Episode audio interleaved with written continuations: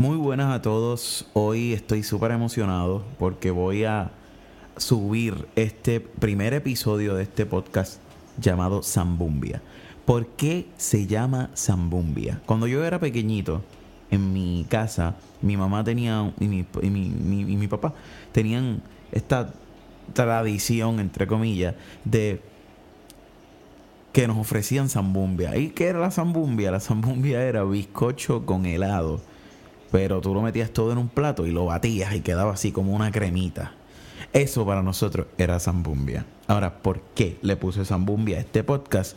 Y es por el simple hecho de que este podcast va a tener un, va a tener un contenido variado. Va a ser como una mezcla de dos o más cosas y, y vamos a hablar muchos temas diferentes. Eh, este primer episodio fue con un gran amigo que lo voy a presentar ahorita y ya se van a dar cuenta de cuánta cantidad de temas pudimos haber hablado y todos los que vamos a hablar porque seguramente lo voy a tener en dos podcasts o tres más. Eh, Vamos a hablar de la economía, vamos a hablar de la música, vamos a hablar de qué nos concierne a nosotros como, como jóvenes. Voy a intentar conseguir personas bien importantes y conocidas dentro del mundo cristiano o no cristiano. Y también personas que solamente conocen dos o tres personas y que están buscando una plataforma para poder subir. Eh, así que, nada, simplemente estoy bien contento de que hoy comienza Zambumbia. Así que con ustedes, el primer episodio. Bienvenidos a tu podcast Zambumbia.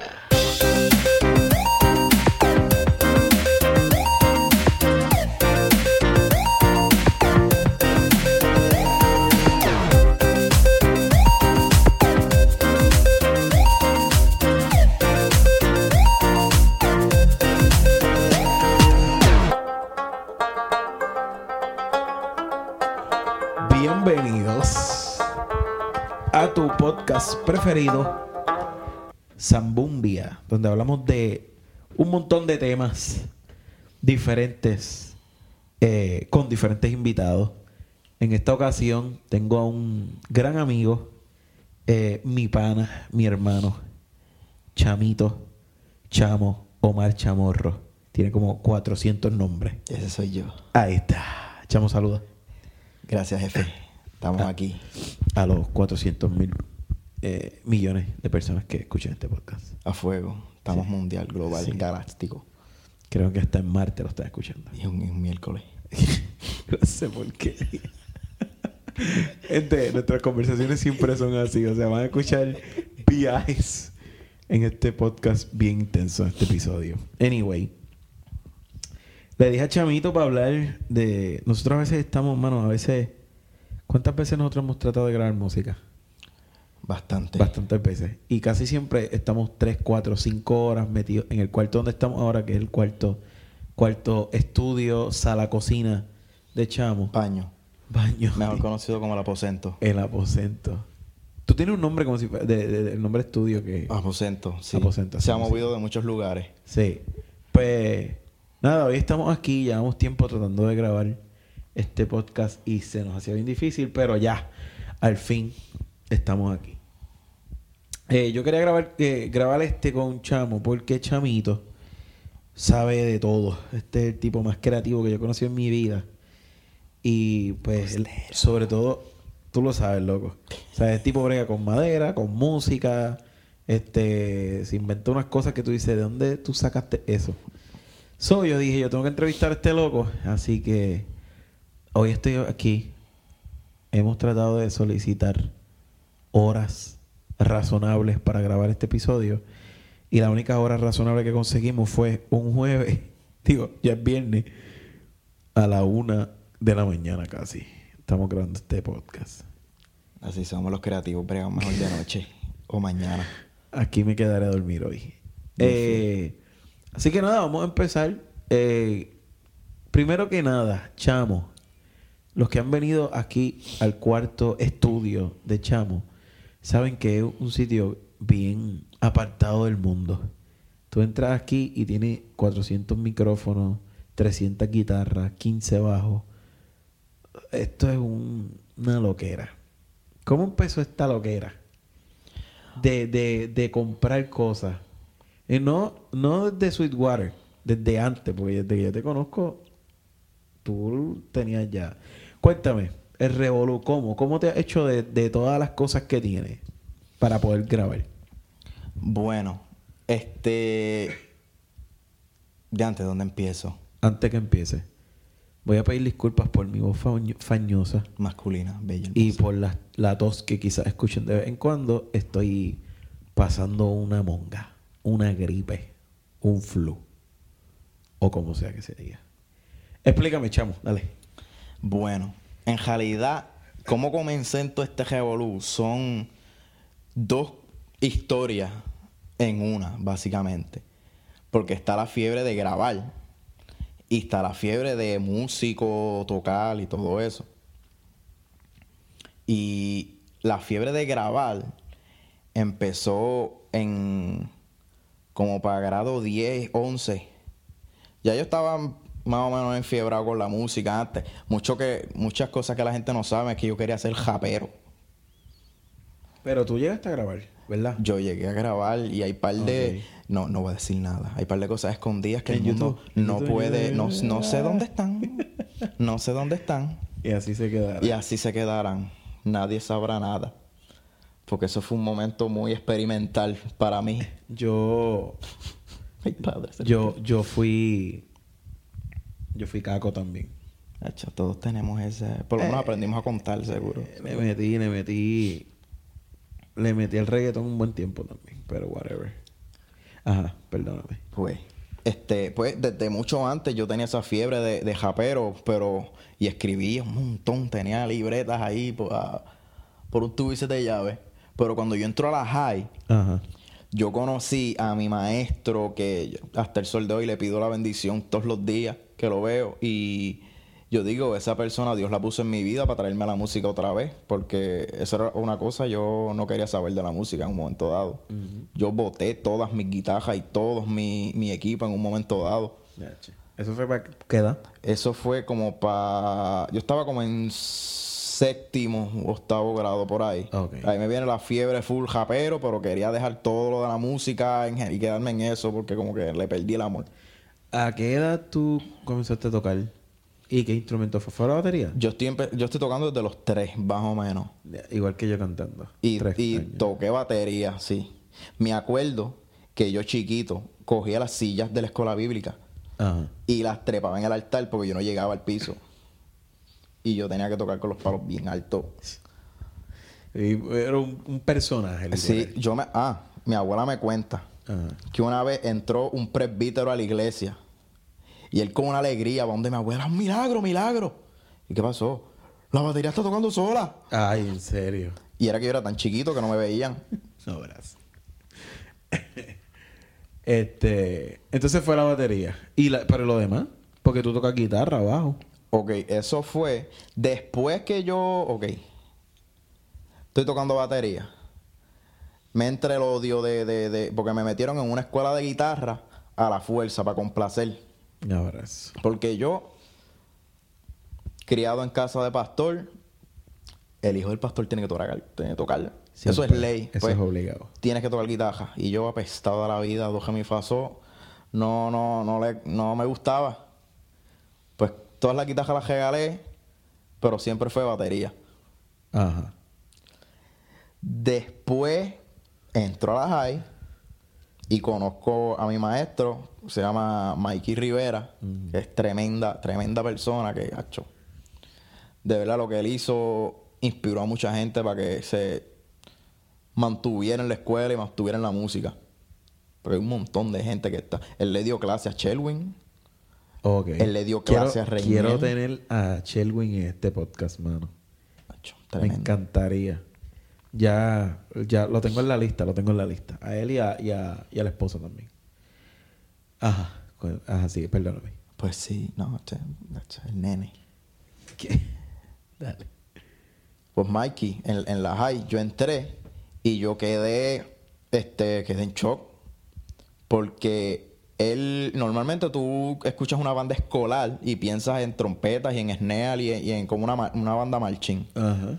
Pero él torció el, el- lo que, lo que, el, el- el regular reglamento de lo que es una banda escolar y hizo una banda de rock escolar. Duro. So, en el salón tú entrabas, había menos pupitres que en en un salón normal, pero había un sonido fijo, batería montada, amplificadores de guitarra, micrófono y Sí, que estaba un stage montado heavy. todos los días. Cañón. Y Eso de- inspira a uno bien brutal. Papá, sí. Y tú te imaginas tocando que si la borinqueña, que si mi jaquita vaya, qué sé yo. Y de momento da el timbre de las dos y empezaban a tocar canciones de la quinta estación. Y de sí señor. Y de momento tiraban una sacra, que si de Nancy Amancio, que si- de. Tercer Cielo. Pero bien ponchada, bien montada. Y yo me quedé como que diantre. Esto se escucha bien. Pero yo estaba en la fiebre de- del cacoteo. Cuando me doy cuenta, el almacén que usan para guardar el sonido es una cabina. Y estaban grabando reggaetón ahí. Ok. Y, Y yo. ahí fue que empezó. Intrigado. Y fue. Ese era el set más loco que yo he visto. Porque era todo. No había interface. Era con un cable auxiliar ahí bien loco. Con una consola PB de iglesia de esas cuadradas gigantes. Y a la vez que yo vi eso, yo como que, diantre, yo quiero. Y le, y le pedí al maestro los programas y empecé a grabar así mismo como él. Ahí fue lo de reggaetón. Ajá. Ok. Este, y grabé unos temas allí, me acuerdo. También. Que eso nunca salieron porque eso cogió fuego ahí. Las computadoras explotaron. A fuego. Sí, sí, sí, porque él tenía una computadora bien vieja cuando eso. Porque- O sea que todo el material que había ahí se perdió. Sí, mucho material se perdió, sí. Diadre. Un montón, un montón. Eso no es bueno. Este, ajá, entonces. Este sí. Pues ahí empezó la fiebre, pero yo me, de- me empecé a pasar ahí todos los días y empecé a ver cómo creaban y empezaban a hacer arreglos y ah, como vamos a mezclar esta canción con este y como que me empezó a intrigar otra vez todo ese revolú. Y me enfiebré tanto que, que decidí meterme a la música otra vez y me entraron las ganas de comprarme una batería. Pero después de la primera fase, de que me compraron batería, mis padres y, y, y guitarras y todo eso, y yo romper las dos, yo, mami, quiero tocar batería otra vez. Nah. Sí, porque imagínate, ya había regalado los instrumentos. No, pues ya sabemos lo que hiciste, eso a ti te da de fiebre, eso no te vamos a comprar nada. Pero yo hablo con mi abuela, que esto es un ministerio, a Ajá. fuego. Esto me lo enseñó mi abuela. Yo aprendí casi todos los negocios que yo sé de mi abuela. Que eso vamos a hablarlo más tarde. De, de, de los negocios. Eh, Yo he aprendido también contigo. Ahí, Ajá. ahí empezamos. Yo me antojé de una batería y mi abuela me dice, pues vamos a hacer esto. Tú y yo vamos a vender limber. Ok. Vamos a hacer limber aquí y en cierto tiempo yo te voy a sacar unos chavos de lo que hagamos y tú te vas a comprar una batería. Y así fue. Yo, porque los limber de mi abuela son, papi, una cosa artesanal. No lo he probado. Papá, creo. es que ella está retirada, ya yo no hace limber más que para, para tío Che cuando viene los sábados. Ajá. Pero... Un saludo a tío Cheo. No sé quién es, pero un saludo. Yo conozco a mi tío Cheo. A Josué. No, tío Che, tío Che. ah, tío Che. El ok. país de, de, de Vale. Ah, ah, ok. Sí, sí, ya sé, ya sé. Ajá. Pues, Nadie más va a entender aquí más que nosotros. ok, está bien. Y vale si lo escucha. Y Vale, hola Vale. Te bendiga mucho, la mejor. La mangual. Ella es chama. Sí, me dijo. Ay, Dios mío, Dios fiel. Pues, ella es tan mística como yo soy con mi instrumento, ella es con su comida. ok. Yo me acuerdo, los limber, yo tenía, si ella iba a hacer limber de coco, yo tenía que ir a pie para el cocal. Apuesto que me diera un dengue o me picara un cien pie o algo. a ¿Al cocal? Sí, ¿Qué el cocal es una parte de este barrio que tú coges, pero es monte por ahí para abajo. Ajá. Hay un lugar en ese monte donde hacen un carbón y eso. Ajá. Tú lo pasas por ir para abajo, tú pasas toda la civilización, eso es una jungla. Ok. Y hay una área que se concentraron un montón de palmas. Ah, ok. Y le dicen el cocal, porque hay tantas, que se ve de aquí, están tan altas que se ven de aquí. Yo no sabía que eso se le decía el cocal. Interesante. Aprendimos. el- Para eso es este podcast, gente, para aprender. Ajá. para que tú veas. Sí, no, aquí está. Yo tenía que ir allá y buscar coco Diablo. para traerlos para acá, para sacarlos, para montarlos y molerlos, para sacarle la leche al coco y hacer limber de coco aquí. Sí, que eran, eran de coco de verdad. Esos limber, imagínate si eran buenos, que venían gente aquí y gastaban cientos de dólares, nos vaciaban el freezer y iban a otro pueblo y los vendían más caros. ¿Qué? Como si fueran los limbertitos o algo así. Limbertito no se busca nada, nada. Y eso lo puedes llevar al banco, eso es ley, porque te, te lo, te lo garantizo. Imagínate, los limber de maní llevaban maní de verdad. Los limber de fruta tenían fruta. Los limber de piña Sí, que también. No era el engaño este que te venden a veces, hermano. Que tú compras un limber de coco y sabe a la leche de coco esta con coquito rallado que venden. Y hielo. Sí, mano. Nacho, no. Y tú ibas allá a buscar el coco para hacer eso. Y lo mismo con los tamarindos. Ok. Eso era tamarindo de verdad. Eso no era sirop de ese de, de cono. En, Cua- de en Coamo, ojalá que no tenga auspicio, ¿tú te imaginas que auspicio? Este, en Coamo, yo, yo soy de Coamo y habían, hay un sitio, es que no sé cómo se llama, es después del potrero. Un sitio que hay, un- qué sé yo, los caballos y qué sé yo, se llama el potrero. Más adelante, si tú vas en dirección al pueblo, ahí hay una recta inmensa. Y ahí hay, hay un montón, no sé ahora porque después del huracán no sabes cómo quedó. Pero hay un montón de, de, de tamarindo, de palo de tamarindo. Y siempre me acuerdo que papi se tenía que parar para bajarle tamarindo a mami cuando chiquito. Yo veía a papi brincando como los locos ahí. para que mami estuviera contenta. Lo que hace el amor. Ajá, entonces tú ibas al cocal a- a- apostando a que te dieron dengue o un chikungunya para ese tiempo no existía, pero whatever.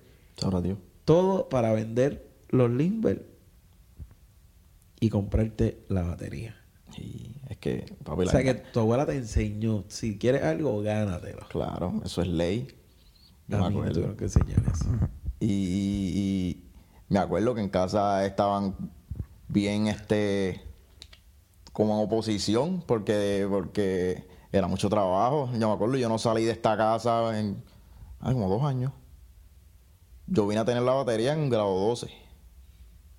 ¿Y tú empezaste a vender Limber? O sea que estuviste dos años vendiendo Limber para poder comprarte la batería. Dos años vendiendo. Limber. Y fue la, papá, la paciencia que tuviste que desarrollar. Papi, porque y nosotros fue, somos una, desesperados. y fue una cáscara de batería. Yo me acuerdo cuando yo la llevé para la escuela, Ay, la montamos frente a, porque había un montón de bateristas, Ajá. pero pocos tenían batería, éramos dos con batería, el chamaco y yo. Ajá. Él tenía una tama buena y yo, yo monté esa cáscara de batería. yo me acuerdo que hicimos un, un drum off, él estaba tocando y de esto, él al frente mío. Y yo le daba al ray y el stand se doblaba todo así, pero una cosa. Y yo cagado creía que yo iba a partir medio mundo. Hacho. Pero, pero no estabas contento porque hello, era como No, no, que mi primera tengo mi batería. batería, mano. pero papi, esa batería fue un bochorno de que yo le daba al snare y estábamos la canción tum, tum, y de momento ¡plum! un tornillo explotado, el coro todo embembado y ahí no hay break porque la josca bola. Ajá. El tornillo no sirve. Hay que desmontar la batería para montarle otro. Y así fueron todos los del snare. Todos. No queda uno. y ahí empieza la fiebre del equipo. Hacho, porque yo pasé tantas vergüenzas Ajá. que me cansé del equipo barato. Del equipo, ¿el equipo qué? El ¿A qué te refieres con equipo, equipo que no es este reliable, que el equipo no dura. Ah, ok, ok. Por ejemplo, de cosas baratas. Exacto, que no hace el trabajo. Por Ajá. ejemplo, si tú tienes un stand y el trabajo del stand es mantenerse derecho, el stand no se mantiene derecho. Sí, pues no sirve. Pues no sirve. Ese tipo de equipo, Ok. yo, ay Dios mío, yo o me sea, acuerdo. O sea, que de ahí viene tu afán con comprar cosas de... de, de- Exacto. Ah, bueno. Wow, llevo un par de años de amistad y ahora es que vengo a saber eso. Ajá. Porque es que comenzamos de bien abajo, de bien a las peores guitarras, las peores baterías Chach. y poco a poco tocando con diferentes gente, me dan consejos. hice una amistad bien grande con, con, con Papito. El duro. Ese es otro más que quiero para aquí. A ver si Es voy tremendo. mismo a, a, a Melodías que sanan. Melodías que sanan que Melodías que sana. Para ir para allá a ver si, si me regala una hora de su tiempo. Papito, si escuchas esto, regálame una hora de tu tiempo. Hacho, Papito Por favor. mejor. O dos. O dos. Ese hombre tiene para hablar. Ah, Ese hombre es un, un, un. Está brutal. Ajá. Este, con Papito, hablabas con Papito. pues también que este, desarrolló una amistad con, con Eduardo, el, el, el dueño de Contempo, Un bebé. bebé. Y al, al pasar el tiempo, pues, uno crea amistad y ellos me dan consejos. El mismo maestro, Mikey, este, dice, ah, esto suena así, esto, este, trata de cambiar esto, o cómprate esto. Y ahí empezó a intrigarme lo que fue el sonido como tal. Y me noté que, ok, tengo las piezas, tengo la batería, le doy, pero no suena como los discos. ¿Por qué no suena así? Y ahí me pongo a investigar, ok, tengo esto, ¿por qué no suena así? Ah, porque es de este material, pero tiene este cuero. Ah, pero este cuero no brega con esta madera. Y yo empiezo en la búsqueda, ¿qué me gusta? ¿Cómo puedo? Y, y le cambié los cueros de esa batería como, como seis veces. Después, veo que en mi iglesia hay una Yamaha, Ajá. una batería Yamaha, que la tengo todavía al sol de hoy. ¿En serio? ¿En dónde Sí, aquí? Está en el cuarto y la tengo para Ah, practicar. Esa es la batería que yo pinté de negro, Ah, con esa batería. sí, sí. Pues, la iglesia tenía esa batería, pero como las piezas Yamaha son tan caras, estaba muerta la risa en una esquina cayéndose en canto. Ok. Pues aquí viene mi primer negocio. Para los que no sepan y no conozcan a Chamo, perdóname, pero tengo que hacer este. Chamo es la persona que más negocios hace y a veces unos negocios que yo digo, ¿de dónde rayos este tipo sacó esta idea? O sea, literalmente a veces me dice, negocié esto. Y ya en serio, mano. Y consigue cosas que necesita o que este tipo es un negociante. Me enseñó. Además de que tiene una expresión que se llama enfogónate. Fogónate, esa es la mejor Siempre dice manera. eso.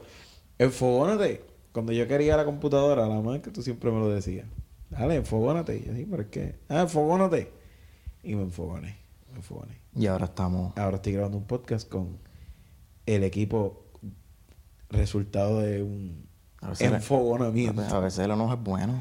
Sí, a, a veces, sí. enojo Después que no se bueno. levante, ¿cómo que dice la Biblia? Que no se levante tu ira sobre... o Que no se levante el sol sobre tu... Whatever. Buscamos Amén, después. amén. Dios es fiel, gloria. Hemos recibido su palabra. Es la hora, mano, es la hora. Ajá. Este... Ajá, ¿dónde estabas? El primer negocio. Ajá. Como esa batería estaba. Que tengo una duda de la guitarra, pero sigue, sigue. ¿Qué? No, no, sigue. Ok, continúa. Para este tiempo todavía no estaba con la guitarra. No, estaba full batería. Batería. Ajá. Este, pues.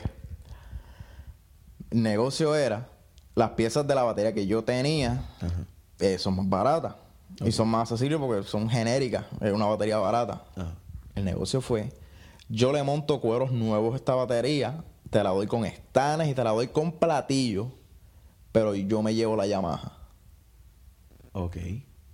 Así yo tuve mi primera batería de marca. Ok. Ahí empezaste con las cosas. Ahí empecé. Y después poco a poco fui comprando equipo y montando esa batería. Tuve más cerca el sonido que yo quería. Ok. ¿Entiendes? Y así poco a poco. Que fue uno de los mejores negocios que yo he hecho, porque esa batería ya yo le saqué los chavos. Ajá. He tocado en cuantos sitios, esa batería cogió agua, sol sereno, he tocado de todo, salsa, merengue, ranchera, De corito, con himno. corito, con cuanto evangelista, en los sitios más locos. Papá, el mejor negocio que he hecho en mi vida. Le sacaste el jugo. Literal, que todavía está ahí, todavía está viva. Tengo que darle un día de esto. Pero milagro que no la doy con ejen a la pobre. En serio. Eh, bueno, tú le, tú le das tratamiento, tú la pintas y eso de vez en cuando. Por lo menos. Che, pues es la nena. Sí. Lo sé. Si usted llega a ver su cara ahora mismo, ojalá pudiera hacer esto en video. Después ¿Por qué? de tu cara. ¿Qué Ah, pensando en la, en la batería. A ver, que yo les cojo amor, yo les pongo. Ella se llama Estel. Se llama Esther.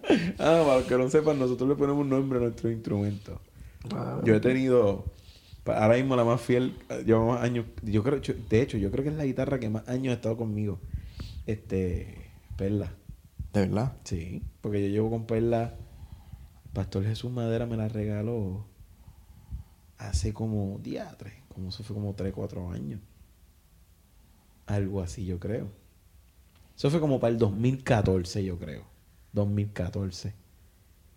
Ya lleva como 4 años conmigo. Es la guitarra que más ha estado conmigo porque yo soy mal negociante. Ahora estoy aprendiendo contigo. No, no te queda. A veces hay cosas que uno le coge cariño. Y la, a, la, la- a, la, a Samantha la negocié contigo.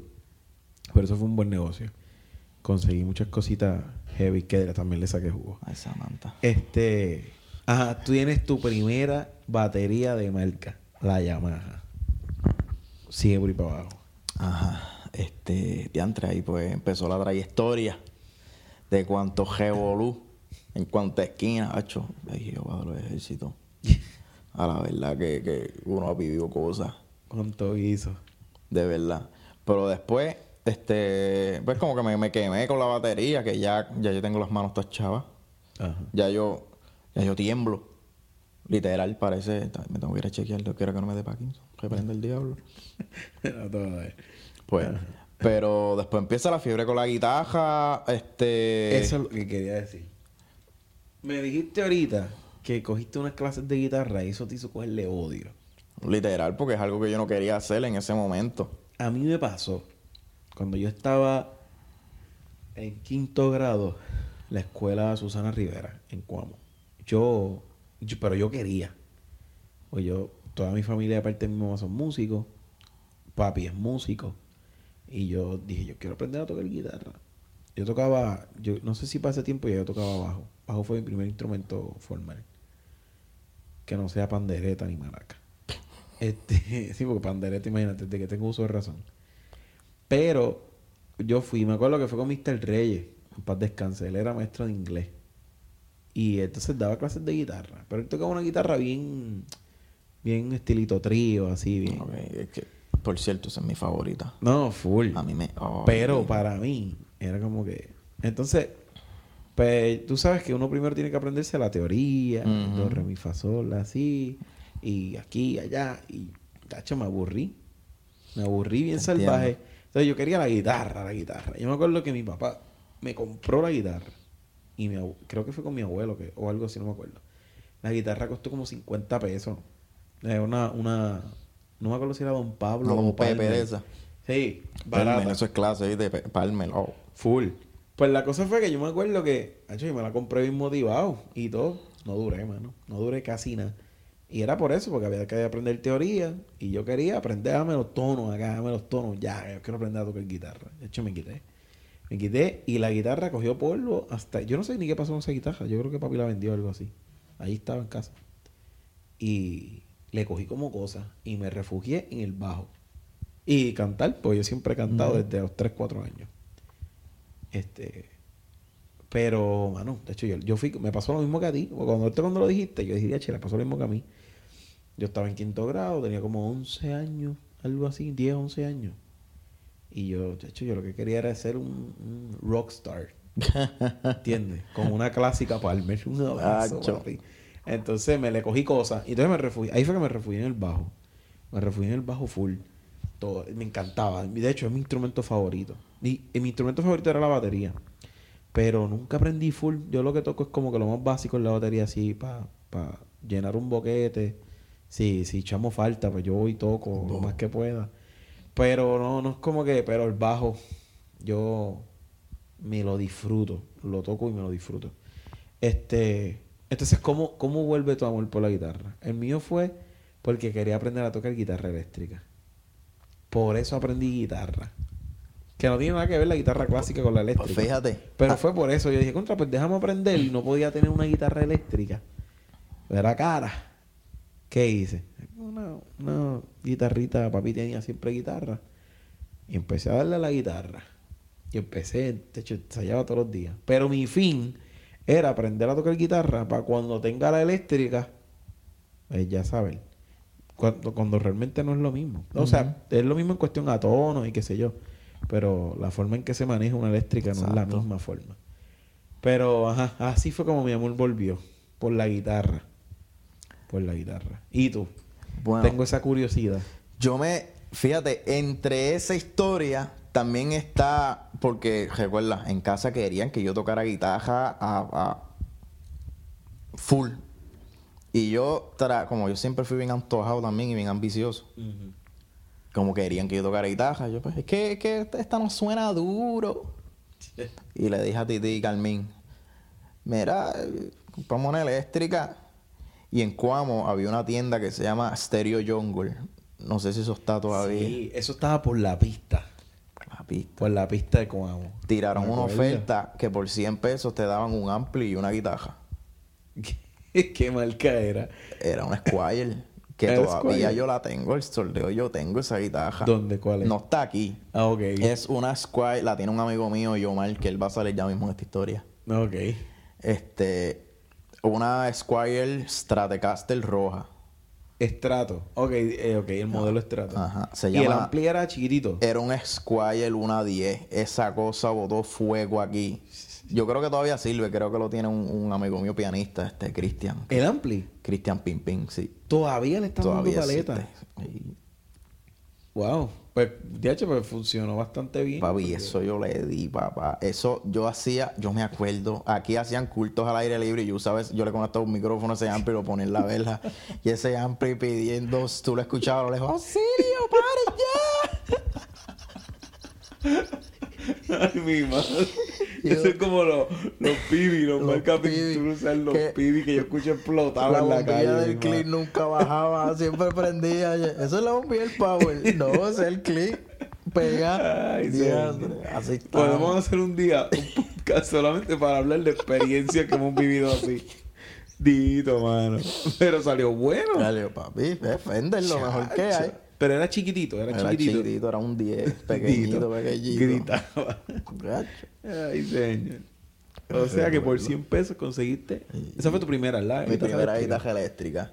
Sin pedal ni nada. Sin pedal. Con los efectos que tuviera. No el- tenía era una un overdrive porque el amplificador tiene un Sí, que lo que hace en vez de pling, eh.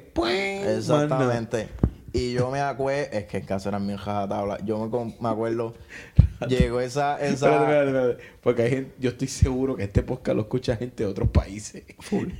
Pero rajatabla es lo que nosotros en Puerto Rico le decimos a las personas muy religiosas.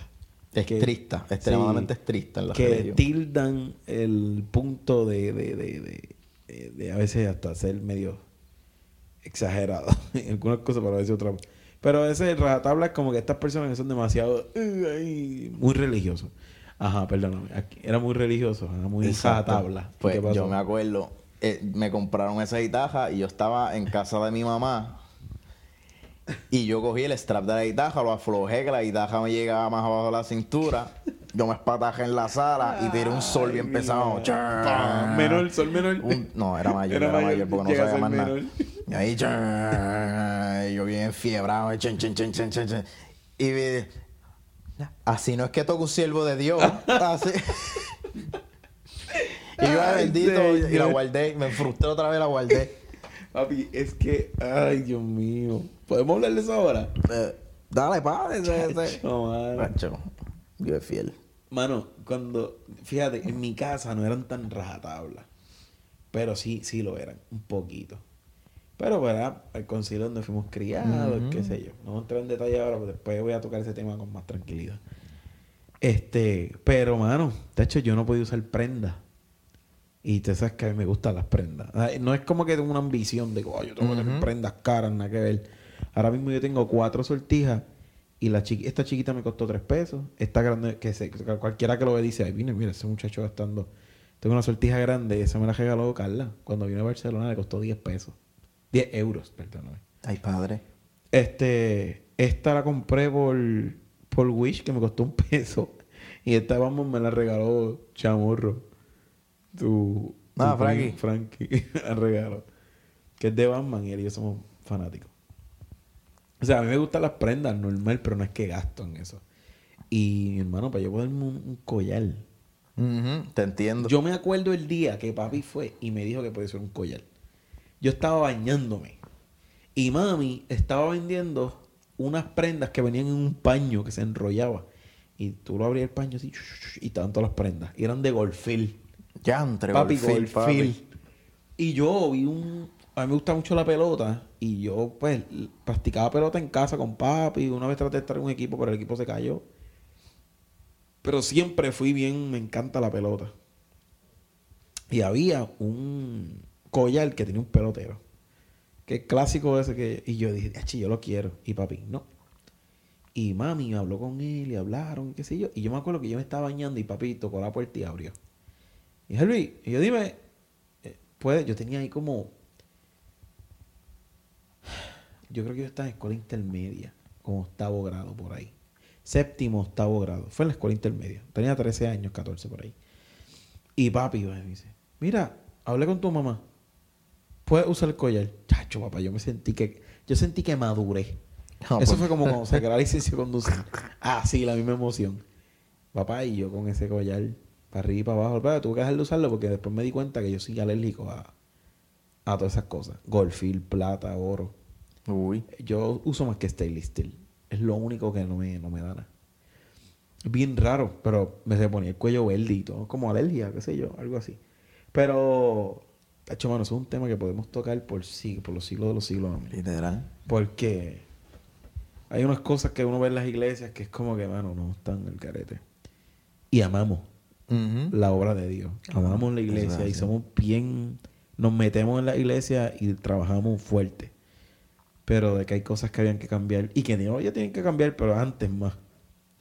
Había que hacerlo. Pero después hacemos otro podcast de eso. Sí, que hay tela. Hay, hay, Chacho, padre, que- hay que- tela.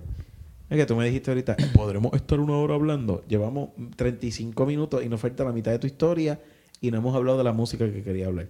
Vamos para allá. Bueno, ¿dónde nos quedamos? este. Ah, la guitarra por la cintura haciendo un sol. Ok, pues ahí este, Tengo esa ay, imagen en la cabeza. Ajá. Imagínate, cuando eso, imagínate si la cosa estaba estricta. Yo estaba siempre con pantalones de salir, anchos. No me dejaban hacerme cerquillo. ¿Qué? No me dejaban sacarme las cejas. Yo tenía dos hámster en la cara sin cerquillo. Pero el cerquillo era malo. Yo me podía hacer más que esta de aquí atrás, las patillas. Y hay fotos, papá. Un, un sol, así, siempre. Yo me vine a hacer cerquillo en octavo grado. Diatre, mano. Ya che, que, vivi, que vivimos unas cosas bien al carete. Ah, y eso que fuimos nosotros. Y yo mismo me saqué las cejas por primera vez. En serio. Yo mismo. Yo cogí una, na- una rasuradora de mi abuelo, la desmonté y con las navajas de adentro me aprendí a sacar las cejas. Que por cierto, me, me he sacado las cejas bien chéveres. Sí. Sí. Viste Que- que, tú eres creativo, loco. y que mi, una creatividad. mi abuela, mi abuela, ay, cho, por poco me parte la cara cuando me vio las cejas. ¿Para dónde tú fuiste? ¿Cuánto te cobraron? Ah, para ti te cogieron de zángano. Ay, mira, mi- deja que te vea Quique. Quique te va a partir la ¿Qué cara. Quique? Mi abuelo, Quique. Ah, ok. Ay, señor. Ay, Jehová, Dios es fiel. No, Dios es fiel, chacho, que, que.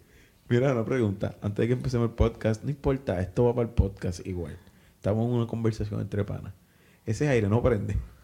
Porque me estoy asfixiando. aquí. Está bien, vamos, vamos. Posiblemente se escuche aquí, pero. Ay, No, no Luego importa. micrófono que, que No, acá- aquí está Chamo tratando de pararse al piso.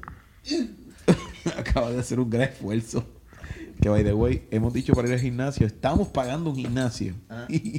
Y, y no hemos ido casi nada. Y lo más que hemos hecho es 45 minutos en la trotadora. Ay, mi madre. Caminando. Sí, porque el hombre quiere ser pesa y todo. Y no hemos entrenado. Vamos a prender el aire porque hace calor. Se va a escuchar en el podcast, pero no importa porque la gente puede percibir nuestras hermosas voces todavía. Muchas gracias, chama. Porque tengo esta camisa manga larga y estoy muriendo aquí. Ajá. Ya, este podcast va a durar un montón. Es que la conversación está bien buena. Si no grabamos dos podcasts hoy, olvídate de eso. Ajá. Este. Ah, ¿dónde nos quedamos? Se me olvidó. El sol. Ajá. Pues tiré el sol Quique te va a romper la cara. Y pues, y me, y me, y me frustré con la guitarra otra vez porque yo, yo compré, yo compré esto porque quería tocar diferente y tocar más cool y todo eso. Ahora sé yo que ahora tengo que pegarme una guitarra eléctrica debajo del sobaco como si fuera una, una acústica y ponerme a tocar canciones de Benicio Molina. Ajá. Y la guardé otra vez por un montón de Pelea. tiempo. Ay, el tema. y no te detengas. Cristo. Eh, a tu lado. ¿Cómo era? si se mueve Ya el hombro no. derecho es de Cristo. Ajá. Ay, Luli. Ajá. Ese hombre. Ay, hay historias también. Ese hombre que tú ves ahí. Pero Ajá. seguimos, seguimos. Seguimos. ¿Ves? Los viajes te lo dije. Siempre pasa. y Cuando, me, ahora- reu- cuando ah. me reúna con Angelito, va a ser así el podcast. Ajá. Angelito va a ser un muchacho que va pronto a, a- a escuchar aquí el podcast. Ajá. Y ahí es que viene y se entrelaza con lo primero que conté. Ahí yo estoy en octavo grado, me, qui- me quité full, pero esa guitarra todavía la tengo. Esa es la única que no regalé. Como me la regaló Titi Carmín, tiene como que valor sentimental. Ah, porque ya te- esa fue la que ya te, ella te la regaló. Ella me Guapo. regaló, sí. Esa fue mi primera guitarra eléctrica. Sí, es como yo con Perla, no salgo de ella porque me la regaló Jesús Madera, una de las personas más especiales en mi vida, y no quiero negociar. Ahora, pero todas las acústicas, todas se fueron a ajuste. Yo ni me acuerdo. Porque di un montón. Yo tenía como tres. Siempre me antojaba de una. Y me la compraban o yo hacía un revolú. Exactamente como ahora. ¿Mm? Exactamente como ahora. Frente a mí yo tengo tres bajos, cuatro guitarras. No hay más bajo. Ah, hay- espérate, hay otro bajo ahí enganchado, pero no tiene cuerdas ni nada. Y hay otro bajo aquí. Este que es. Esa es una guitarra. No, tú un bajo. ¿Es un bajo? Sí. Se ve chiquito. Lo es. Tiene, él tiene. Ah, y tienes la, la, La baby. la baby, la Taylor. El sueño. El sueño. Ajá. Que, que es casi ficticio porque lo debo. Ajá. Estamos pagándolo todavía. Ay, Sweetwater. Ajá. Ojalá que nos auspicie. Eh, ¿Te imaginas? Oh, Dios quiera. Fender. Ajá. Fender. Fender. Omar Chamorro. Fender. Ajá. Alaba. Zambumbia, Harvey. Bryan, este Omar Chamorro. Dale, ajá. Pues sí, y ahí que empiezo con la fiebre del rap, porque ahí se entrelazan las historias, Ajá. empiezo con todo eso, entro a la high, también conozco el chamaco que dijimos, se llama Yomar Robles. Ese fue el de. Ese es un productor de Juana Díaz, él vive en Aguilita. Ok. Él, es un muchacho bien talentoso. Él es mejor conocido como DJ Smiley. Él hizo un track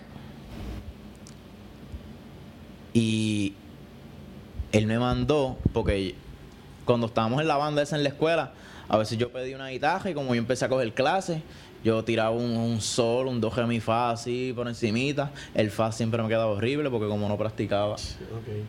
Este, y él me dice un día, ay, mira, tengo este track para que le hagas unos acordes. Está bien, me llevé la, la el track y como empecé a entrar en ese mundo de grabar, que por lo menos podía grabar una guitarra Ok. con los amplificadores esos chupi chupi que trae el programa, Chupi, chupi. Ajá. hice, hice mi primera, mi primera guitarra. Y a la vez que yo le di play, eso sonaba horrible. Eso se escuchaba como, como, como uñas en una pizarra. Pero el hecho de que yo lo hice y estaba grabado me intrigó tanto Ajá. que me enfiebré. Me enfiebré y, y, y le, me puse a hablar con mami. Mami, yo quiero una laptop. Hicimos un revolú y me consiguieron una. Bueno, ella me dio su laptop vieja. Y esa laptop yo se la llevé a Mikey. Y dije, Mikey, yo quiero todos estos programas aquí, ponlos. Y, los puso. Y me acuerdo, yo tenía un- me puse a grabar con un componente porque no había chavos por monitores. Ok. Con componente. Con un componente Sony, papá. Y así empezamos. Y me acuerdo que cuanta iglesia compraba equipo nuevo, yo me llevaba los micrófonos viejos. Y así empecé a hacerme de micrófono. Unas grabaciones, papi. eso- o sea que eso- cuando. Eh, dejar si entendí bien. Cuando las iglesias salían de equipo viejo, porque compraban equipo nuevo, tú te llevabas ese equipo. Sí. eh, free. Sí, eh, papi. Es que había que así, hacerlo. así empezó la cosa. Y todo en la búsqueda de, de grabar. Porque eso me intrigó tanto el hecho de que lo que tú estás tocando ahora se queda en el programa y tú puedes escuchar lo que hiciste en ese momento. Ajá. Eso me, me, me voló la cabeza. a Sí, esa porque edad. en nuestro caso, que tocamos mucho en las iglesias, que es donde nos criamos, eh, eh, eh, esa, esa sensación de tú escucharte no la tenemos. Porque técnicamente lo que hacemos es tocamos o cantamos y después de ahí nos sentamos. Pero no es como que tú estás grabando un disco, ¿entiendes? Que después tú escuchas el disco y qué sé yo. So, esta emoción de escucharte como, wow, a mí me pasó con el DIY, cuando yo, yo estuve en un grupo que se llamaba el DIY que grabamos un disco, cuando yo me grabé la primera vez, que yo escuché. A mí nunca me ha escuchado, me ha gustado escucharme cantar, ni hablar ni nada. Pero fue como que, wow, espérate un momento. Yo, yo estoy ahí, ese soy yo. Es la emoción, es otra cosa, mano. Es otra cosa. A mí me encanta este grabar por eso. Y ahora que puedo hacerlo aquí, más todavía. No me gusta escucharme, pero Eso pasa. la sensación es bonita. Ajá, ajá, sí. ¿Sabes? Que, es que también me di cuenta de, de lo que significa. Porque tú estás capturando Ajá, un tiempo, una emoción, ¿me entiendes? ajá. Y eso, eso me voló la cabeza. Desde todo este tiempo que yo llevo ahora en la música, yo he llegado a la conclusión que la música es poder. Full.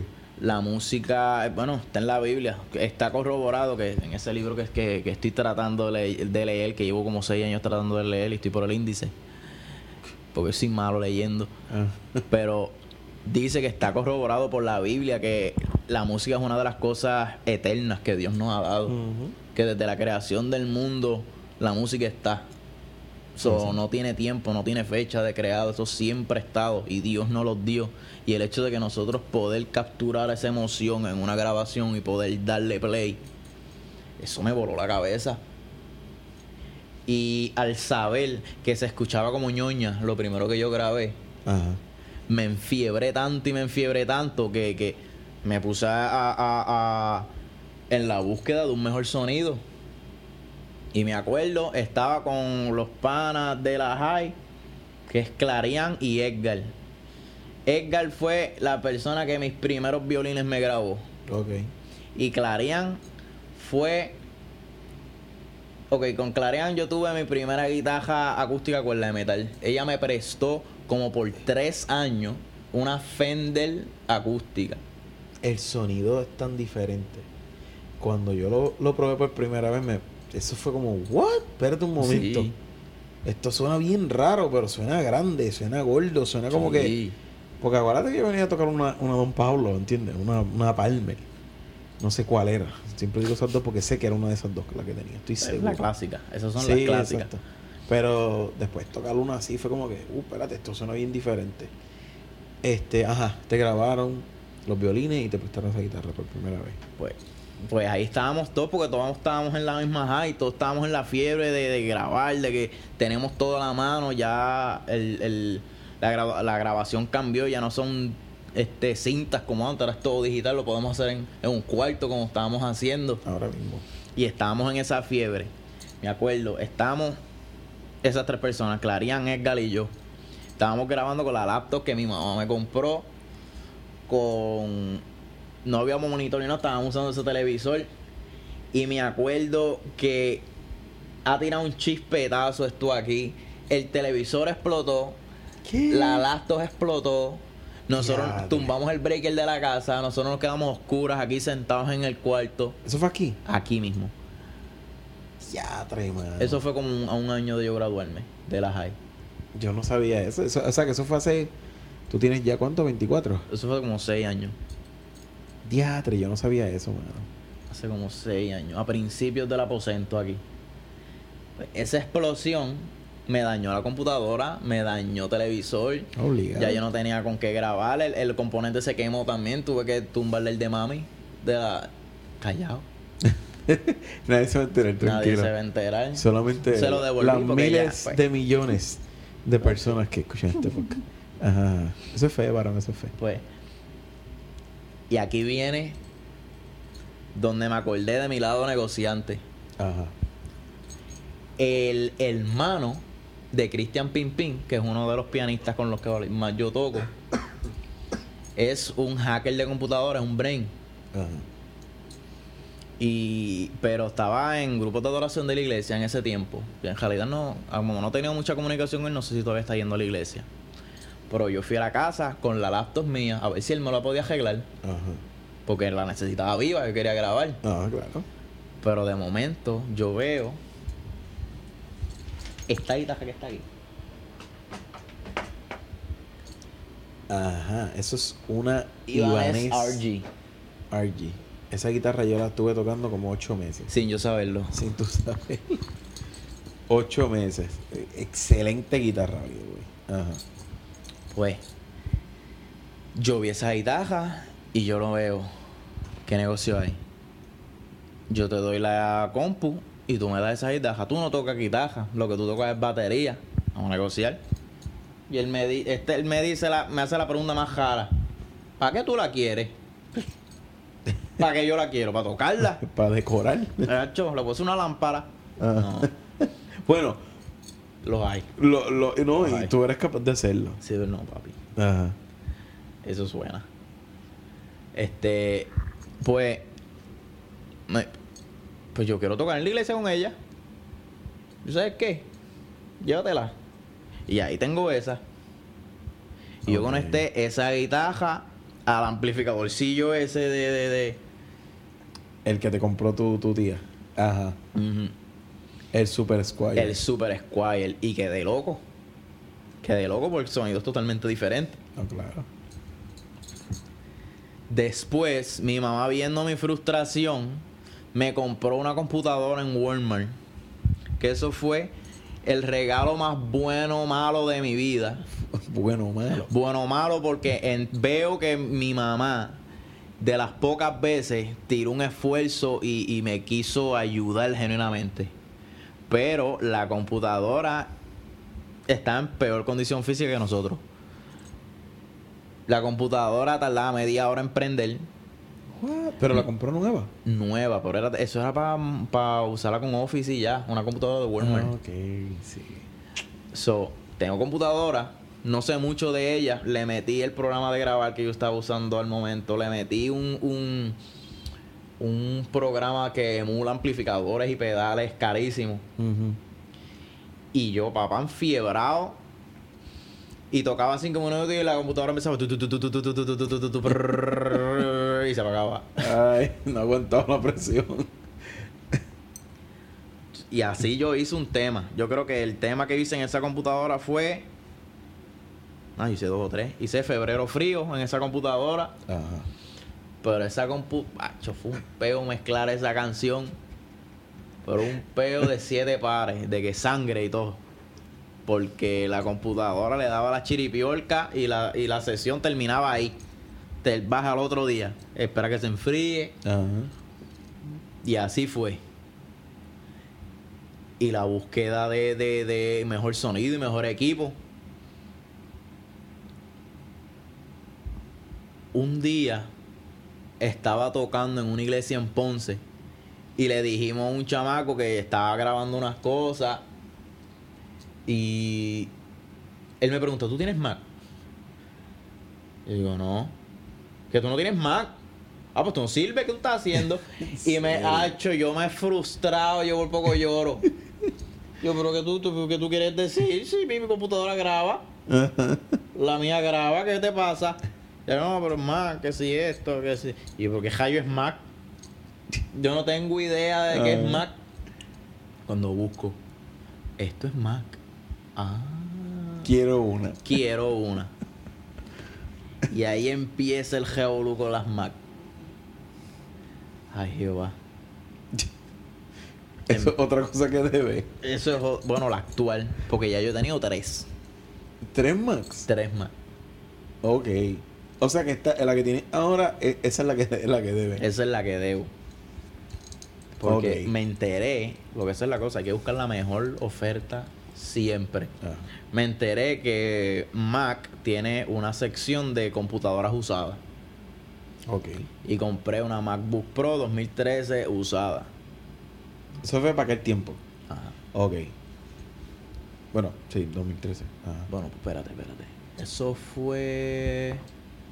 No, no era nueva. Eso fue. como para el 2014, 15 por ahí. Ok. 14, 15. Este. Súper enfiebrado. Ya tengo la Mac. ¿Qué, qué? Ah, sorry. ¿Cómo la uso? Nada de lo que tenía de la otra computadora le funcionaba. Y, y un programa completamente distinto porque... Un programa completamente distinto. Me pasó. Y yo. Horrible. ¿Qué yo estaba usando para grabar en ese entonces? Yo ni me acuerdo. Ok. Es más, yo creo que yo paré de grabar. Yo paré de grabar por un tiempo porque no tenía el dinero para, para bregar con eso. Pues me concentré en tocar. Monté la Yamaha. Entré en lo que es la madera. Y ahí cogí la guitarra que, que negocié. Esta guitarra era azul. ¿De verdad? Esta guitarra era azul, casi violeta. La- esa es la, la que estábamos hablando ahorita. La Ibanez. La Ibanez. Y yo, que, que tengo fotos de ella. ¿Qué tú todavía. hiciste? ¿La pintaste? La lijé completa. Estos lados todavía son azules. Pero esto lo lijé hasta la madera. Ok. Le metí una tinta media media zángana, la lijé y le pinté los lados de negro. Porque a mí me encanta esa combinación de negro con la madera natural. Wow, no sabía. Yo pensaba que era así original. No, para que tú veas. Eh, creatividad. Hay talento. Ajá. Ya, Pues- che, yo quería hablar contigo otra cosa y no vamos a poder. Ajá, pero pichea. Porque Porque van 54 minutos. esto es mental. ¿sí? No, dale. Ajá, sigue. O después otro podcast hablamos de, otra, de lo que quería. Pues, y ahí yo empiezo y pinto mi, mi batería, porque ya era verde y ahora es negra, con color madera. Y pasó, y yo estoy tocando y tocando y tocando, y viene lo del equipo viejo que mencioné al principio, que Ajá. muchas frustraciones, muchos malos jatos, tocando en tarimas gigantes y de momento un platillo se me cae, Ajá. o el snare se me cae al piso, o me caigo porque la silla se me parte. Y viene Titi Carmín Ajá. y me dice, siento de parte del Señor decirte algo y darte algo. Esto yo no sé si yo te lo contaba a ti, No. Cristian. Ah, que Este, más seguro. veo que, que has sufrido mucho en este camino y tengo algo para ti. Me das cinco mil pesos cash. ¿Qué? 5 mil pesos cash. Así mismo. Y Dios no le ha hablado de Harvey. ¿Ah? Dios no le ha hablado Eso de Harvey. momento. Ay, llegar a lo tuyo. Chacho, Ya ahí vine, yo compré todos mis stands de W y compré mis platillos y arreglé mi guagua porque estaba bien a pie. Como tú y yo, gracias. Porque Ajá. pues, por coger muchos guisos me quedé dormido y le metí, le metí una Pathfinder y, y, Ajá. pues todas las burundangas de la guagua quedaron en, en la, en la en la avenida. Y como yo soy tan a mí me importa más la música que todo lo demás. Yo tenía un bajo todavía prestado en el cajo. Ah, tú me contaste de Y me acuerdo, la gente, ay, tú estás bien, ay, el cajo. Y yo, cállate. Y abrí el bajo en el medio de la avenida para el tráfico. El bajo está bien. El bajo. ¿Pero está- qué tú haces? Cállate, el bajo. Si este bajo se rompe, tú sabes. No. Se echaba la guagua, me puedo Sí, partir una pata. que pero se echaba la guagua. El bajo no. Ay, mi madre. Ajá. Bueno. Este. 5 mil pesos cash, mi hermano. Cinco mil pesos cash. Te hiciste de par de cosas. Me hice de, de mi, mi, mis estanes, mis platillos, cueros a la batería, palos. Estaba surtido como, por- como por año y pico. Ajá. Una felicidad. Brutal. Obligado. No tienes ni idea. de salir de Como esa. me pasó a mí con, con lo de la Mac y todo lo que pude comprar, que fue con un dinero que yo estaba esperando. Y comprar el Mac y todo este revolú fue como que. Claro, a la vez que Yo- uno tiene un equipo que, que, que facilita la, la, la producción, es algo hecho de show. Sí, mano. De verdad que sí. Es otra cosa. Entonces, a- ahora entiendo el por qué tú siempre compras cosas que sean de marca, aunque te cuesten caras. Aunque tengas que trabajar el triple por ellas. Pero. Claro, porque es que si uno tiene la oportunidad de dar el cantazo duro de primera, sufres menos. Ajá. Sabes, estás más cómodo. Y, y no pierdes tanto tiempo buscándole sonido a algo que tú vas a, a la larga cambiar. Sí, exacto. Y te, te- te- vas formando tu sonido, te acostumbras a lo tuyo. Por lo menos ese es mi pensar. Ujú. Este, yo que estoy tan freak con lo que es sonido, porque a la vez que tú te metes a la lo que es grabación, tú eres un freak del sonido, tú quieres sonar de una forma, y si no lo escuchas de esa forma, está hasta que la encuentras. Y a veces eso no es practicar, a veces es tener cierta guitarra con ciertos pick-up o ciertas cuerdas o tocar con cierto pick y tocar de cierta manera. Eso es así. O sea, hasta las líneas tienen que ver. Eso es así. Para que se suene, para que suene de calidad y suene como tú quieres. Siempre una buena pedalera y una buena. Yo me acuerdo una vez, yo en la eléctrica no soy muy bueno, tú lo sabes. Yo es un hobby. Y tengo mi pedalera y mi equipito y qué sé yo, pero es para practicar yo en casa y entretenerme. Y de vez en cuando por ahí he tocado para ayudarle y qué sé yo, pero. y una vez estaba, no me acuerdo quién era. Y yo estaba tocando y, yo- y había una parte, una canción que hacía como. No me acuerdo ni la canción que era, pero un ejemplo, whatever. Como que. Algo así. Y yo estaba bien fajado, yo lo hacía ahí individual, uno a uno. Y mira alguien me dijo, no papi, mira, para eso está esto. Ta, ta, ta, ta, bregó la pedalera. Y él daba una vez y sonaba. Tirin. El que era el, el, El delay. El delay. Pues yo no sabía ni usar eso. Y yo, ¿qué? Esto me facilita la vida de una manera bien brutal. Que es como tú dices, un buen equipo, Una buena pedalera, hasta las líneas. Que casi siempre cuando uno tiene problemas con las líneas, eso es una madre. Eso es lo más malo que hay. Es horrible. Así que te hiciste de todo entonces, así. Ya lo que nos quedan son un minuto. Bueno. Y ahora viene Sweetwater. Vamos a hablar cinco minutos de Sweetwater. No vamos a pasar de 1 a 5. Cuéntale a la gente lo que es Sweet- Sweetwater. Da el anuncio ya de una vez. Para ver si nos auspician. Sweetwater es la cosa más buena mala que hay para lo que es músico. ¿Por qué? Bueno, malo Yo sé por porque- qué, pero cuéntanos. Porque es que hay una extrema variedad de... Sweetwater explica antes que todo. Sweetwater es una compañía que vende instrumentos, creo que cosas tecnológicas también, todo por internet. Y este gran amigo mío tiene un vicio con esa página. Extremo, extremo. Es fuerte, pero te has hecho, te has hecho de un montón de cosas así. La, Sí, la, sí. la Taylor fue así. La computadora también fue por ahí. No, la computadora fue... Porque ellos este, venden Apple. Sí, venden. Pero eso es otro, otro revolú porque Apple es un poquito estricto con sus ventas. Este, la laptop fue directamente con Apple. Ok. Este... Pero Sweetwater, cuéntanos. Sweetwater fue. Yo descubrí Sweetwater por gracias a un gran amigo mío que se llama Ricky Tele. Mejor conocido como Ricky Trucci. Ajá. Que fue el que me vendió la Telecaster. Ok. Estábamos en un ensayo y él me dice que él tiene un par de cosas veladas en Sweetwater para comprarse porque hay una tarjeta de crédito que ellos te dan. Y yo, ¿pero qué es esto? ¿De qué tú me hablas? Y yo, persona jíbara que nunca ha tenido crédito en su vida, no sé nada, le pregunto, ¿pero cómo es eso? Él me dice, tranquilo, solicítala. Cuando te la prueben, me llama. La solicité, me puse a ver todo lo que tenían y me volví loco de una manera. Porque veía todas las cosas que lo- los bateristas y los guitarristas que yo veo en YouTube y eso, que me enfiebro y de, lo tienen ahí. Ok. Y yo, diantre, esta página es legit, entonces está dura. Pues solicito la tarjeta, me aprueban 1500 dólares el mismo día. De una. Llamo a Ricky, ¿cómo hago esto? Él me dice, ok, lo haces así, así, así, así. Ok. No pasan ni 15 minutos, lo llamo, gasté 800 pesos. El primer día. El, el primer día. Ah, un milagro que no explotaste los 1500, pero ajá. A los tres días. A los tres días.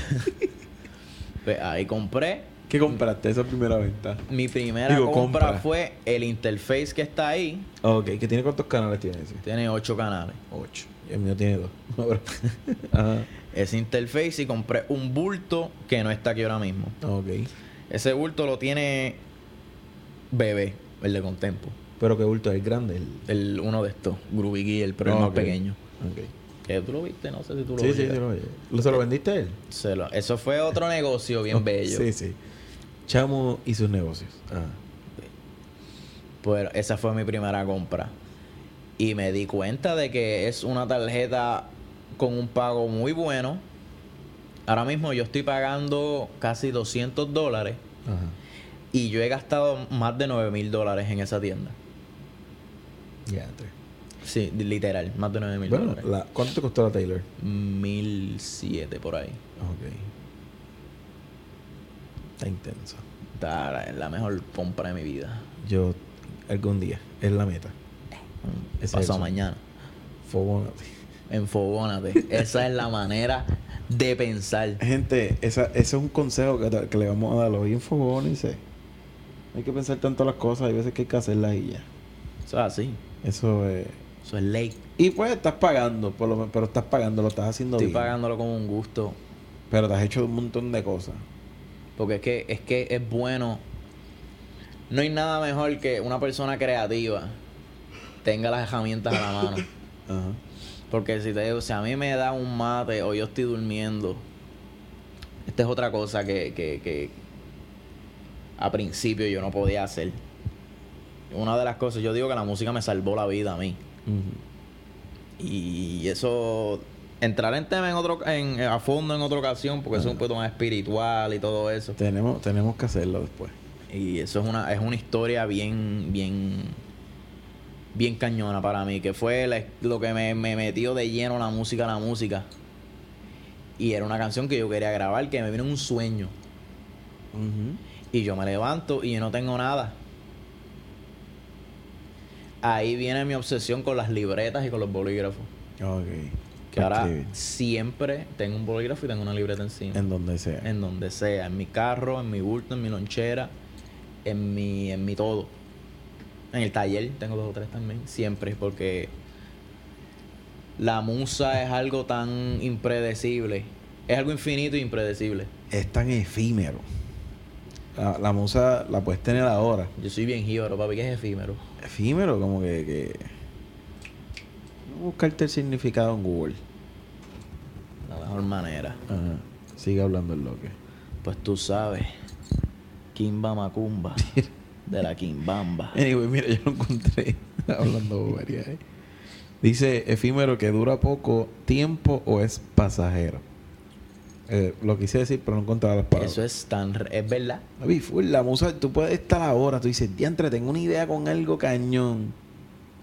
Y si no lo grabas o no lo escribes, no, yo lo escribo ahorita, yo lo escribo ahorita. Papi, en cinco minutos se te puede ir. Yo he estado sentado con la guitarra y el micrófono puesto.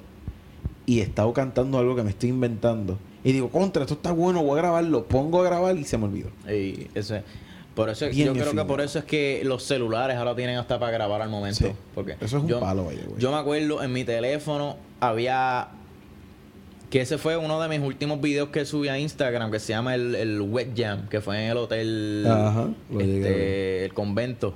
Ajá. El leak de empezar que yo tengo en la guitarra, yo estaba en mi trabajo y me viene el leak a la mente, la melodía, y tú me ves que yo me escondo debajo de la de la de la máquina y empiezo a contar bien duro con el teléfono al lado. Un, dos, así. Y todo el mundo me miró. Como que este tipo le faltan tornillos. Este tipo lo dejaron caer cuando bebé. Sí, pero salió un video de ahí. Porque es una realidad. Esas cosas llegan de, de una forma tan. qué sé yo. Y así mismo se van. Así mismo se va. De que por eso todo esto empezó porque me gusta tener la herramienta para capturar algo como lo escucho en el momento en que lo escucho. Sí, Sí que. ese ha sido esa ha sido la misión. Tener un lugar donde expresarse y donde capturarlo. Ese puede ser el eslogan. Lo podemos trabajar. Suena bien. Mira, llevamos una hora y seis minutos. No, que no vamos a poder hablar una hora. Mi hermano, tú y yo a veces estamos cuatro horas hablando baba aquí. Es verdad. Y eso, se me quedaron temas pendientes. Yo quería hablar sobre la música, la música cristiana, la música secular, en general, la opinión. Pero eso ya tenemos para otro podcast. Y tenemos uno de, la, y de hablar de nuestra vida en las iglesias, de nuestros tiempos. Padre, de la Ese, pulsera. ese va a estar bien bueno. Ay, Dios mío. Anyway, ya no podemos seguir. Antes de terminar, un consejo que le quieras dar a alguien que quiera eh, hacer algo loco, mano. No sé, algún consejo que tú le quieras dar a alguien que quiera hacer lo mismo que tú estás haciendo o parecido. ¿Qué consejo le daría? Bueno, consejo de André. Esto me lo dijo un compañero de mi vida pasada antes de entrar a los caminos del Señor. Él aplicaba esto mucho a la bebida. Él me decía, para beber lo que tú necesitas son ganas. Hmm. No necesitas ni hora ni lugar, lo que tú necesitas son ganas. Pues para hacer lo que tú genuinamente amas, sea tocar, sea cantar, sea lo que tú necesitas son ganas. No necesitas equipo bien exagerado, no necesitas Eso llega con el tiempo. que te conozcan, no necesitas un lugar bien cañón, lo que tú necesitas son ganas. Y poco a poco las cosas llegan a su lugar. Y si para nosotros que estamos en los caminos del Señor, si tú pones tu corazón en lo que Dios quiere para ti, Él te va a respaldar de una manera bien cañona, como dije adelante en el, en el, en el podcast que, que Dios tocó a un familiar mío y me dio 5 mil dólares cash. Eso, eso son cosas que Dios hace y uno se sorprende. Pero con tú meterle ganas, poco a poco las cosas llegan a su lugar, solas. Eso es así. Eso es así. Definitivamente. Y yo voy a aprovechar para entonces también decir una palabra que seguramente el chamo diría en resumen de todo lo que acaba de decir. Si tienes ganas, enfogónate. Y ya. Mete mano. Definitivamente. Y esto lo voy a decir aquí públicamente. Aquí no hay gente, pero lo escucharán. Este, tú me has enseñado un montón, de verdad. Y lo digo en serio, lo digo de corazón. Yo siempre he tenido una excusa para todo. Todavía a veces la tengo, pero es como, quiero ser todo el mundo graba. ¿Cuándo va a grabar el disco? ¿Cuándo va? Y yo, sí, sí, sí. Y poco a poco me he, me he enfogonado. Me he enfogonado. Y me he hecho de lo mío, me he hecho de mis micrófonos, interface, la computadora. Y ya prontito vamos a estar trabajando uno que otro sencillo. A ver si prontito ya empiezo a tirar mi música por ahí. Cuento eh, contigo full. Siempre. Enfogonado full. Este, así que nada, gente. Este ha sido su podcast, hora y diez minutos. Y si nos dejan, seguimos hablando. Pero hay que dormir, son las 2 de la mañana. Iba a salir cantando la canción, pero no lo voy a cantar. A las 2 de la mañana nos comimos un sopón. Este, así que nada, gente, gracias por, por sintonizar, por escuchar este podcast.